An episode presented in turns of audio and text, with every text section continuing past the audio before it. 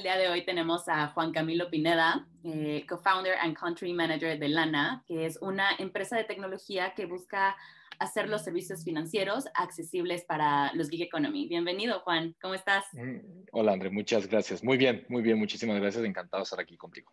Qué bueno, pues muchas gracias. Para nosotros es, es un honor que estés aquí con nosotros. Y, y, bueno, quería que nos platicaras un poquito sobre ti, sobre Lana. Cuéntanos. Claro, mira, yo soy de Colombia, yo llevo siete años y medio aquí en México y bueno, pasé por, por diferentes backgrounds, recursos humanos, en la industria financiera, específicamente en la industria de seguros. Eh, y bueno, hace dos años, un poco más, decidimos eh, emprender. Eh, nos, nos, buscaron para, como, la idea era comenzar a trabajar en una idea al interior de una empresa de ride hailing y esto se volvió algo mucho más grande que eso y, así es como nace Lana más o menos. Pero, pero bueno, nada, feliz de, contribuir al ecosistema de tecnología en México, en Latinoamérica y, nada, felices de estar aquí. Claro, sí, sí, sí, totalmente. Oye, ¿y por qué lana? O sea, creo que es, una palabra que conocemos mucho en, Latinoamérica y en, en México, pero ¿por qué se les ocurrió ese nombre? Mira, eh, lana es un término eh, muy, muy común eh, aquí en México y está asociado con el dinero, pero realmente es un, es un término que trasciende a todo el continente, ¿no? Claro. y básicamente en, en, en, aquellas épocas se medía el poder adquisitivo de las familias o de las personas en función de qué tan grande era su rebaño. ¿No? Y de, cuántas, y de cuántos borregos tenían, ¿no? Entonces se decía que si una persona tenía un, un rebaño muy grande o tenía muchos borregos, pues tenía mucho dinero, tenía mucha lana, ¿no? Y eso es un término que, como te decía, se conoce desde México hasta el sur del continente. Y dijimos, si lana tiene ese objetivo de hacer accesibles los servicios financieros eh, y llevar servicios financieros a, a, todo el continente, pues qué mejor que usar que usar lana como, como estrategia de, de, de, branding, ¿no? Aunque lana por nacionalidad es española, eh, la empresa se fundó, aquí, se fundó aquí en México, ¿no? Por, por muchos temas, por relación con los inversionistas, el, el otro co-founder y el CEO es español, eh, pero pues la idea es, es, es prácticamente mexicana. Oye, ¿y, ¿y, cómo se juntaron todos? O sea, por lo que me comentas, ¿no? Que están como por todos lados en, en México, en Latinoamérica, en Europa. O sea, ¿cómo fue que se conectaron entre ustedes? Mira, yo, yo vengo de la industria de seguros, como te decía, y, y en algún momento una empresa de ride hailing eh, global tenía la idea de crear su, su, billetera o su wallet para, para sus conductores, ¿no? Eh, y yo tenía relación con esa empresa desde hace mucho rato por mis vidas pasadas. Nos platicaron la idea eh, y nos dijeron, oigan, queremos montar esto y queremos un equipo que se dedique a ello, ¿no? Y así es como eh, llega Álvaro Jara, que, que es co-founder y es country manager en Chile, llega Pablo Muñiz, que es el CEO que está basado en Madrid, llega gente de Brasil que, estaba, que trabajaba dentro de esta empresa, eh, y bueno, muchas personas que de cierta forma estábamos relacionados y dijimos, señores, esto es una idea que se puede hacer transversal a todas las, las empresas de, de, este tipo de economía eh, y es así como, como se da paso al, al, inicio en Lana, ¿no? Básicamente es, convertimos una idea muy local, muy, muy, de un ecosistema muy cerrado a querer hacerla global y, y romperla y es así como nos independizamos. Eh, esta empresa sigue siendo partícipe de, de Lana eh, como inversionista, pero pues ya Lana es una empresa totalmente independiente y, básicamente lo que queremos es eso, ¿no? O sea, hacer que los servicios financieros sean mucho más asequibles eh, para perfiles que tradicionalmente han sido, han sido desatendidos, eh, haciendo uso de la tecnología, de una muy buena experiencia de usuario y nuestro foco inicial son, son los geek economy o las personas que prestan servicios a través de, plataformas o, o marketplaces, ¿no?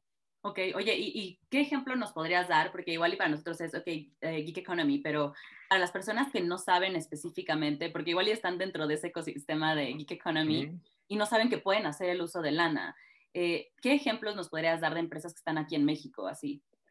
Mira, para, para darte un antecedente y un contexto claro, el, el, término Geek Economy nace en Estados Unidos más o menos en el 2008, después del, del colapso de la famosa burbuja inmobiliaria, ¿no? Eh, ahí es cuando muchas personas comienzan a, buscar nuevas opciones de trabajo, una reducción drástica de la, de la liquidez, y eso hizo que la gente comenzara a buscar alternativas eh, nuevas de ingreso, y esto se alineaba con nuevos modelos de negocio que surgían. Ejemplos claros muy relevante es Airbnb Uber, por ejemplo, ¿no? Entonces, eh, cuando hablamos de Geek Economy Workers, hablamos de personas que eh, se conectan a través de una plataforma con un mercado que tiene una demanda específica. Entonces, encontramos conductores de plataformas de ride hailing, encontramos repartidores, mensajeros, eh, personal de logística, empleadas de servicio doméstico, em, etcétera, ¿no? O sea, al final la gig economy hay un crecimiento y cualquier actividad que, que, se preste de manera freelance y a través de una plataforma se considera un participante de la gig economy y es parte del mercado que queremos atender. Súper, y ahorita, o sea, justo creo que también con lo de la pandemia, seguro el, el mercado se amplió muchísimo, ¿no? Porque muchos igual y se quedaron sin trabajo, muchos tal vez decidieron emprender, o sea, como hacer otras, otras cosas a las que venían acostumbrados y, y puede ser una buena opción lana para ellos, ¿no? Sí, mira, eh, básicamente yo, yo digo que se formó la tormenta perfecta, ¿no? O sea, cuando tienes nuevos modelos de, de negocio disruptivos, necesidades de, de, fuentes alternativas de ingreso y la tecnología para apalancar, pues esto se convierte en la ecuación perfecta para consolidarse como una nueva economía que con, con eh, la pandemia pues hizo que, que creciera y que se, se expandiera una, de una forma impresionante. Un, algo, algo que me gustaría contarte y es las necesidades de los gig economy workers generalmente parten del hecho de que no tengan un contrato directo con, con, una empresa, ¿no? que no tengan un contrato directo con un empleado. Y esto los limita en muchos aspectos. No son perfiles atractivos para las entidades financieras tradicionales, son perfiles que por sus bajos ingresos son muy costosos para que esas entidades tradicionales los moneticen. Eh, y bueno, pues hay muchas consecuencias más, ¿no? El hecho de que no puedan cotizar a la seguridad social, de que no puedan ahorrar para el retiro, eh, no puedan acceder a servicios financieros como microcréditos, eh, etcétera. E, e, ese es el, más o menos el espacio que nosotros queremos llenar. ¿Y, y cuál es su papel? O sea, ¿cómo funciona Lana para estas personas? O sea, si yo quisiera, pues, soy freelance y digo, ok, voy a entrar a la página de Lana para ver en qué me pueden ayudar o, o qué beneficios puedo obtener de ellos. ¿Cuál es específicamente o, o cuál es el papel ajá, que ustedes juegan? Claro. Claro, mira, nosotros tenemos dos enfoques eh, dentro de la economía geek, ¿no? Nosotros queremos enfocarnos en solucionar tres problemas principales que giran en torno a esta economía, ¿no? Y en esta economía tenemos de tres actores, están los usuarios, está el marketplace o la plataforma y está la persona que presta el servicio, ¿no? Del lado de la empresa, eh, el tema del engagement y el, compromiso que el trabajador tenga con la plataforma es fundamental. Te pongo un ejemplo, eh, un conductor de plataforma puede manejar en la mañana en Cabify, en la tarde en Didi en la noche en Uber, y al otro día puede estar solo en una plataforma y en tres semanas puede desaparecerse de las tres, ¿no? Como no hay una exclusividad y no hay un contrato directo, pues se vuelve complejo este, este engagement, este compromiso y esta relación cercana de, la marca con, con, la persona. Entonces, ahí lo que buscamos es ser aliados de las empresas para que puedan construir un programa de beneficios exclusivo que motive a estas personas a, a, que trabajen para, para, estas plataformas, ¿no? Y del lado de las personas, lo que queremos es primero eh, bancarizarlos a los que no estén bancarizados de cierta forma con una cuenta 100% digital. Lana es una empresa de tecnología que busca ser fintech y estamos en proceso de obtener nuestra, nuestra licencia ante la comisión, pero operamos a través de un, de un tercero como, como fintech as service eh, y queremos bancarizarlos, eh, que puedan abrir su cuenta digital para que puedan recibir sus pagos y aquellos que ya tienen un, un, una cuenta en alguna institución bancaria, consideramos nosotros que están realmente subbancarizados porque usan esta cuenta para ir al cajero y sacar su dinero. O sea, en México hay 76 millones de celulares y solamente el 16% usa la banca móvil en su celular, ¿no? Entonces, realmente hay una subbancarización impresionante. Entonces, lo que queremos es brindarles esa cuenta y luego, una vez tengan esa cuenta y reciban sus pagos, puedan acceder a beneficios exclusivos y productos que están construidos específicamente para solucionar sus necesidades. Te lo mencionaba hace un momento. El hecho de que no estén vinculados al IMSS, el hecho de que no ahorren para el retiro, el hecho de que sea muy difícil para ellos acceder a servicios médicos, etcétera, pues son hemos creado productos con distintos partners para que a través de la plataforma los puedan eh, conseguir y suplir esas, esas necesidades específicas, ¿no? Entonces, estos es más o menos como los dos scopes que, que, tenemos tanto para empresas como para personas. Sí, como que buscan la manera en la, o sea, por lo que me comentas, por ejemplo, del caso de alguien que está manejando un Uber en la mañana y que después está usando otra plataforma, como crear esta fidelización entre, o sea, que realmente el, el conductor entonces esté 100% en Uber, supongamos, ¿no? Que no esté también como cambiando de uno a otro, sino que realmente se quede con una plataforma en específico, supongo, ¿no? Sí, o sea, al final queremos ser el camino para que la plataforma eh, genere engagement de sus conductores, pero también generamos una serie de, de, de satisfacción de necesidades de manera transversal, independientemente de si tú eres conductor, repartidor o colaboradora del servicio doméstico, ¿no? Lo importante es que si haces cualquiera de las tres o haces las tres en paralelo, Lana sea tu respaldo para acceder a servicios financieros, independientemente de dónde trabajes, de cuáles sean tus ingresos, etcétera. Sí, sí, sí, perfecto. Y ahorita me, me llama mucho la atención porque mencionas esta parte de que están en proceso para volverse una fintech, ¿no?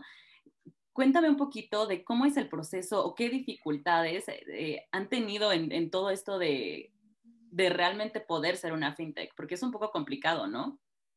Sí, mira, eh, hay, muchas opiniones encontradas respecto al obtener la licencia. Como tú sabes, la, la, ley FinTech en México que regula instituciones de tecnología financiera salió en marzo del 2018 y bueno, algunas estaban amparadas bajo el octavo transitorio de la ley que les permitía continuar sus operaciones eh, y presentar eh, el, en, septiembre del año pasado su expediente. Otras no estábamos amparadas bajo el octavo transitorio, por eso no podíamos salir a, operar abiertamente. Encontramos la figura de, de FinTech as a Service y eso nos permitió salir al mercado.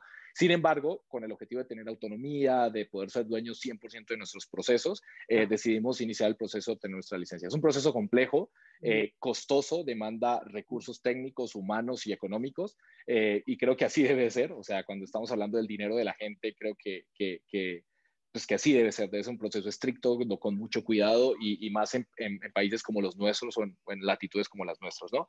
Mira, es un proceso que nos tomó aproximadamente un año y medio reunir todo el expediente, teniendo a dos despachos eh, eh, ayudándonos, a un equipo, bueno, afortunadamente tenemos, tenemos la suerte de contar con un equipo especializado con muchísima experiencia en esto dentro de Lana, que está, que está en España, tenemos gente en Chile, bueno, gente hasta en la India tenemos.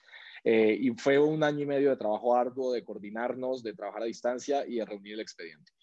El expediente lo teníamos listo, yo creo que en junio de este año, y la pandemia nos para todos, la, la CNBB por seguridad cierra la recepción de los expedientes y eso hizo de que de que se nos, se nos pausara un poco la entrega. Sin embargo, ya el 17 de agosto que la CNBB reabre puertas para recibir expedientes, eh, nosotros aplicamos y de hecho fuimos la primera empresa en México eh, aspirante a FinTech en presentar su proceso 100% digital. Fue súper, súper emocionante y muy particular porque la CNBB iba aprendiendo con nosotros, nosotros íbamos aprendiendo, eh, pero bueno, al final presentamos el expediente justamente acaba de llegar eh, eh, los primeros comentarios y bueno, pues a trabajar para, para obtener nuestra licencia cuanto antes. Esperamos que antes de el segundo semestre del otro año ya, ya podamos operar independientemente como una institución de fondos de pago electrónico. Oye, sí, suena súper interesante, pero también, o sea, uno pensaría que no es algo tan, o sea, que sí tiene obviamente sus pautas, ¿no? Y que tienes que cubrir ciertas eh, especificaciones, pero no esperarías que fuera tanto tiempo, ¿no? O realmente tanto tantos procesos, o como bien mencionas, que tengas a dos eh, despachos que estén trabajando full time para que, pues para cubrir todo lo, que necesitas, ¿no? Para poder realmente, aunque sea, presentar tu expediente. Sí, la verdad es que eh, nos, nos, impactó mucho el detalle de información. O sea, yo creo que la, información la solicitan con mucho detalle. Insisto, yo estoy a favor de que, de que todo tenga este nivel de detalle por el tipo de negocio en el que estamos. Y, en el caso de Lana, porque vamos a manejar la, el dinero de gente vulnerable. Claro. Entonces, eh, sí, la verdad es que muchísimo detalle, o sea, en temas de seguridad de la información, de continuidad del negocio, el mismo plan de negocio, de la viabilidad financiera, tiene, tiene un detalle brutal, pero bueno, es un camino que, que todos los que queremos eh, meternos a este negocio debemos recorrer sí o sí. Mm. Eh, y bueno, pues ya, ya vamos a la mitad afortunadamente. Qué bueno, pues ojalá ya pronto sea eh, pues el momento en el que ya puedan realmente salir como fintech, porque al final pues creo que ya el core lo tienen súper armado, nada más es e-, ese como checklist que necesitan, pero pues ya estás más para allá que para acá. Mira, hemos hablado con muchas personas y todos decían, oye, ¿qué, ¿qué, pasó al no estar en el octavo transitorio? ¿no? Y yo decía, pues el octavo transitorio podría ser bueno o malo. ¿Por qué? Porque pues, tenías ese deadline del 25 de septiembre del 2019 de presentar tu expediente y era, y era una carrera. Obviamente, pues no tener, no estar amparados eh, te, ponía pausas y tenías que buscar otras figuras para que dentro de la ley pudieras operar. Sin embargo, este esquema que traemos hasta ahorita de FinTech as a Service nos ha enseñado muchísimo, como no te imaginas. O sea, eh, trabajamos mano a mano con el partner y, yo creo que eso nos ha permitido prepararnos de mejor forma de cara a nuestro expediente y aprender más del negocio, ir perfilando eh, operaciones, etcétera. Entonces yo creo que al final fue, fue un, un, buen destino el que le tocó a Lana en esta industria. Sí, no, y aparte creo que eso es súper interesante también lo que dices, que vas o sea, que van aprendiendo tanto la CNBB como, ustedes de todo el proceso, ¿no? O sea, al final, Así es. escuchemos mucho fintech, creo que al final del día sí es algo nuevo, ¿no? Entonces está impresionante que vayan aprendiendo de la mano con alguien, pues, o sea, una figura súper importante para el ecosistema y para el sector. Totalmente. Y es que aparte, cuando hablas de, finanzas, eh, hablas de un ecosistema enorme donde hay muchos participantes y, y, el hecho de que haya se legisle esto y se regule esto, pues todos los participantes se tienen que mover, ¿no? O sea, los bancos tradicionales, las empresas de tecnología, las, las Big Tech, etcétera, ¿no? Entonces, pues es un, es un dinamismo muy interesante. Eh, yo creo que México lo ha sobrellevado muy bien. Yo soy partidario de que el ecosistema lo construimos colaborativamente, por eso estos espacios me, me encantan y te felicito por ello. Y pues bueno, pues vamos a ver qué pasa. Yo creo que el, el, a pesar de la pandemia, eh, se, aceleró mm. muchísimos procesos de digitalización, que eso nos sirven a todos, a todos los participantes. Y bueno, pues yo creo que el próximo año esperamos que, que, el ecosistema siga marchando bien y siga en crecimiento. Sí, totalmente. Oye, y, y en cuanto al equipo, eh, porque están en muchas partes, entonces me gustaría saber cómo empezó el, eh, o sea, el formar al equipo, cómo es la dinámica entre que estén en algún país, o sea, y en otro país, y, y este, esta forma en la que también están haciendo esta no sé, sinergia, ¿no? Entre diferentes países, entre diferentes country managers, entre diferentes founders, co-founders, o sea, ¿cómo, ¿cómo, funciona todo el equipo?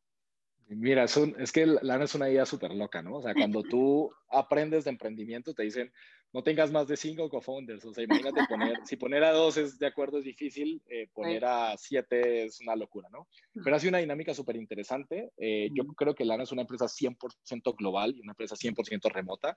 Mira, hoy tenemos gente en la India, tenemos gente en Holanda, tenemos gente en España, tenemos gente en Chile, en Colombia, en Argentina, tenemos gente en México, tenemos gente en Brasil y los que lleguen, ¿no? De, de cualquier lugar del mundo. Entonces, la cultura, yo diría que es una cultura global, somos un equipo global, eso nos ha, nos ha permitido aprender de todo, eh, practicar el inglés para muchos, aprender portugués, aprender de la cultura de otros países, entonces eso lo hace muy interesante.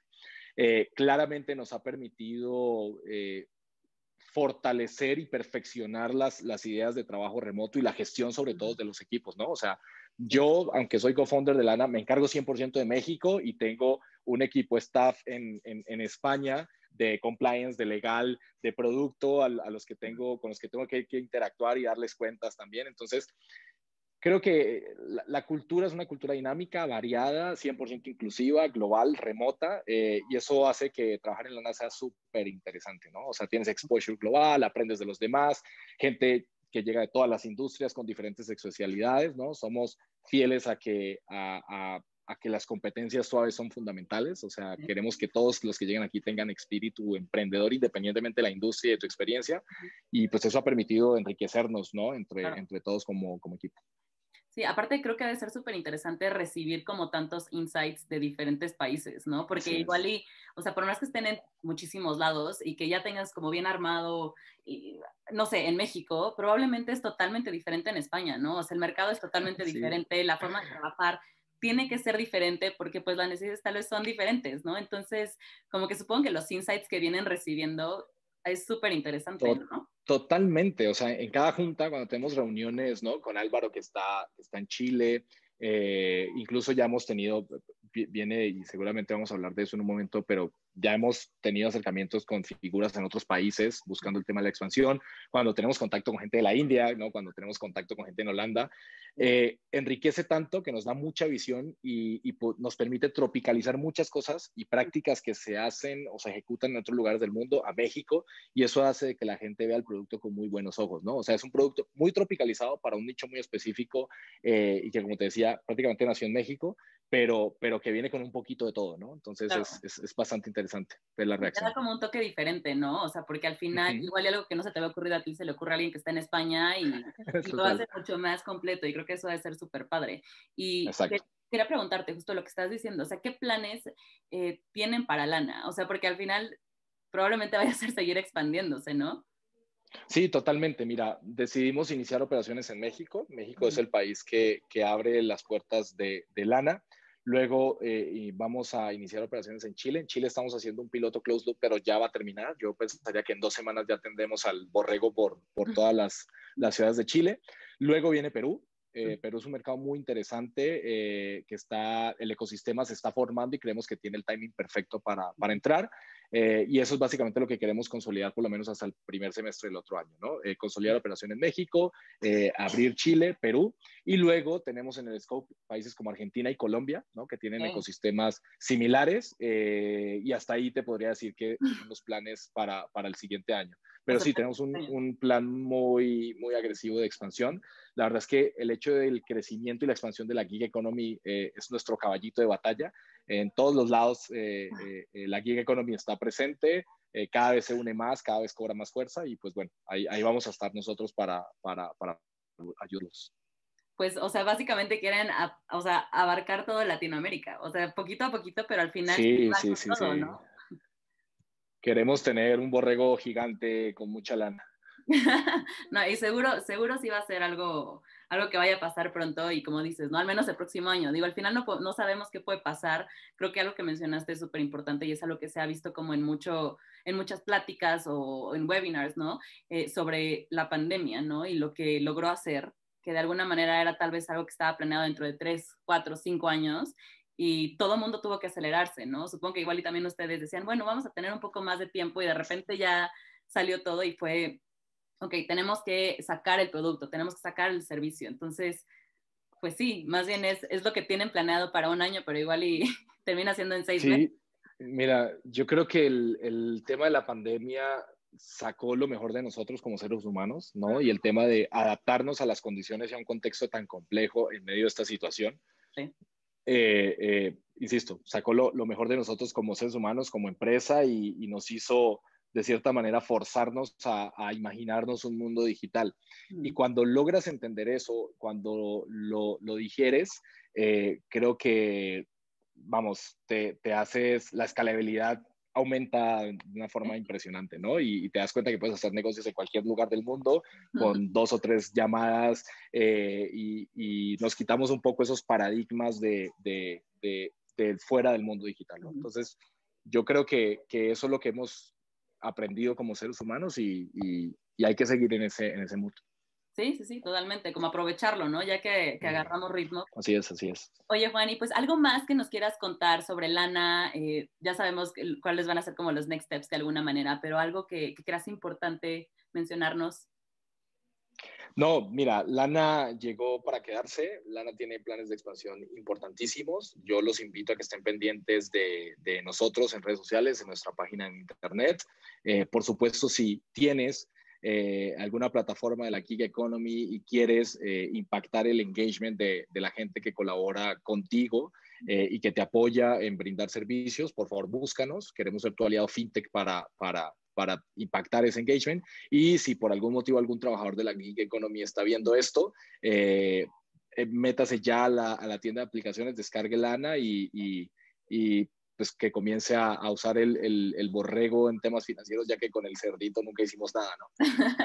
sí, sí, sí, no, y obviamente voy a dejar pues tu información para que te contacten, ya sea por LinkedIn o pues no sé, o sea, tal cual que se metan a la página y puedan también ver un poquito más y como dices, ¿no? O sea, si lo necesitan, pues qué mejor que ya. Sí, y, y, totalmente, mira, yo insisto, soy convencido de que el ecosistema lo construimos entre todos. Eh, todavía hay mucho camino por recorrer y mucho por aprender. Entonces, este tema de competencias y celos, no, no, no vamos con ello. Si tienes una fintech y crees que podemos hacer algo, podemos retroalimentarnos, crecer juntos, adelante. O sea, hoy estamos 100% abiertos a seguir construyendo el ecosistema de manera colaborativa y ya después vemos qué va a pasar con el mercado, pero, pero aquí estamos. Sí, yo creo que eso es algo súper padre que hemos platicado, ¿no? del ecosistema, que es un ecosistema que al final sabemos que están creciendo como todos juntos, están aprendiendo tanto las empresas como los candidatos, como los, no sé, como la gente clave. Entonces está padrísimo que la gente realmente pueda acercarse y, darse cuenta que puede aprender de la mano de pues personas tan importantes, de empresas tan importantes y ser parte pues de, de esta revolución, ¿no? Por así decirlo, de lo que se viene. Sí, sí, sí, totalmente. Aquí, aquí estamos con mucho gusto. Pues muchísimas gracias por tu tiempo, Juan. Eh, les deseo el mejor de los éxitos. Gracias a ti, Ander, por el espacio. Eh, un saludo a todos los que tienen la oportunidad de ver esta entrevista y pues nada, seguimos en contacto y por ahí nos veremos en el ecosistema.